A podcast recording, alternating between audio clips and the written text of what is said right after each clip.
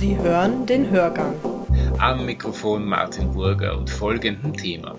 Flatten the Curve. Das hat Österreich mit seinen strengen Covid-Maßnahmen geschafft. Der Anstieg der Coronavirus-Infektionen ist rückläufig. Doch nun geht die Sorge um, dass eine zweite Welle über uns hereinschwappen könnte. Nicole Thurn hat für die Ärztewoche recherchiert. Hallo Nicole. Hallo Martin, vielen Dank für die Einladung. Du hast dich bei Ärzten in Wien, Salzburg und Tirol umgehört. Wovon hängt es ab, ob wir eine zweite, dritte oder sogar vierte Welle erleben? Ja, äh, vorausschicken möchte ich erst einmal, dass äh, nicht mal Epidemiologen die Zukunft vorhersagen können. Ähm, sicher ist nur, dass eine Pandemie sehr wahrscheinlich in mehreren Wellen kommt da gibt es auch einige Szenarien, die anhand von Wellenmodellen berechnet werden für die Zukunft. Das Robert Koch Institut in Deutschland geht von einer zweiten oder sogar dritten Welle aus, zum Beispiel. Auch für die USA hat äh, das Center for Infectious Disease Research an der University of Minnesota ähm, bekannt gegeben, dass es höchstwahrscheinlich eine zweite Welle für den Herbst geben wird in den USA.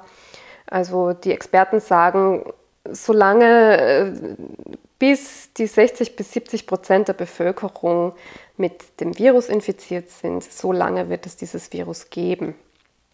Die Frage ist jetzt eben, wann es zu einem Impfstoff kommen wird. Da hat auch die Foresight-Beratung Invensity in Deutschland verschiedene Szenarien berechnet. Wenn äh, man vom optimistischen Fall ausgeht, dass ein Impfstoff im Frühjahr 2021 bereits kommen wird, so meint dieses Modell eben, ähm, dass es dann nur zwei neue Wellen geben wird. Ähm, realistisch ist aber, dass der Impfstoff erst im Herbst 2021 kommt dann geht man von drei bis vier Wellen aus in Deutschland. Und das Gleiche gilt eigentlich auch für Österreich. Also es sind zwar die Zahlen der Neuinfektionen zurückgegangen und auch die Reproduktionszahl, die ja so wichtig ist, liegt unter 1. Aber natürlich werden wir im Herbst wohl mit einer neuen Welle rechnen müssen, spätestens. Beziehungsweise möglicherweise sogar durch die Lockerungen der Maßnahmen, die gerade so stattfinden, ähm, könnte es natürlich auch wieder zu einer steigenden Zahl der Neuinfektionen kommen.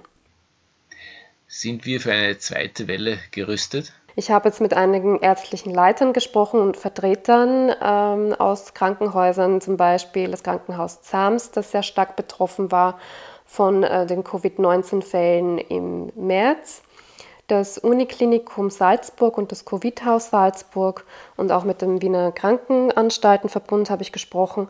Und der Tenor ist im Allgemeinen, ähm, man ist gerüstet, es gibt jede Menge, also jede Menge Betten, es gibt ausreichend freie Intensivbetten vorerst, die in der jetzigen Welle, also in der ersten Welle, bei weitem nicht genutzt wurden.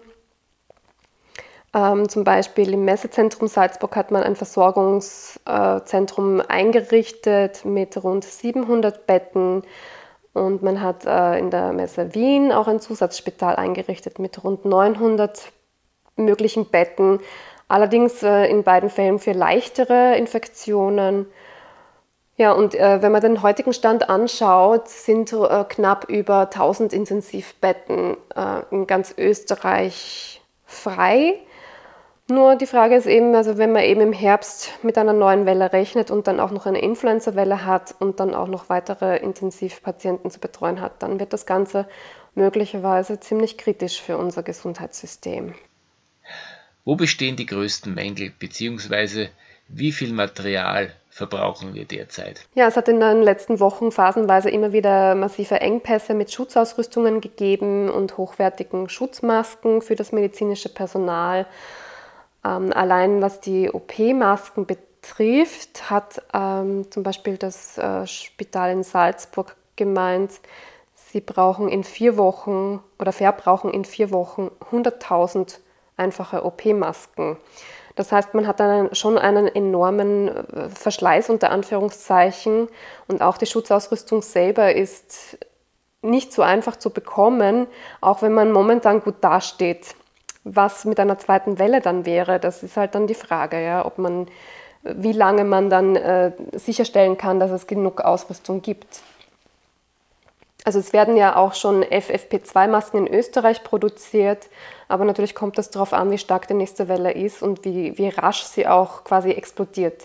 Also meine Gesprächspartner konnten mir da schon äh, eine gewisse Sicherheit vermitteln. Zum Beispiel das Krankenhaus Zams meinte, sie würden jetzt, wenn die Zahlen weiterhin so rückläufig sind, die Covid-Station in den Normalbetrieb quasi zurückbauen. Aber sie wären bei einer zweiten Welle innerhalb von zwei Tagen wieder voll einsatzbereit mit einer Covid-19-Intensivstation und, und mit den Betten ähm, und auch mit dem Personal.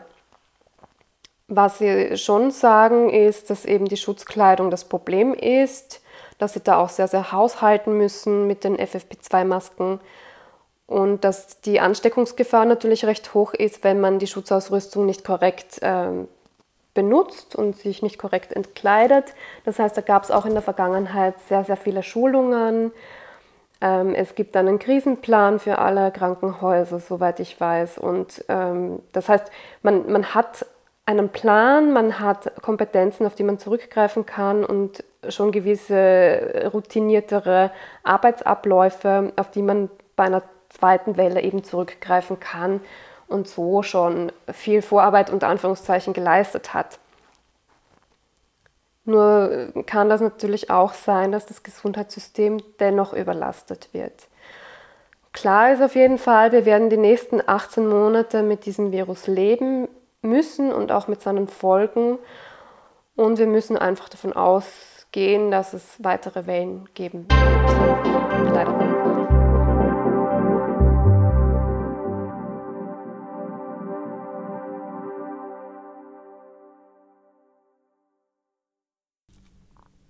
Sie wollen keine neue Podcast-Folge mehr verpassen? Dann abonnieren Sie am besten gleich unseren Newsletter. Den Link zur Anmeldung finden Sie in der Folgenbeschreibung.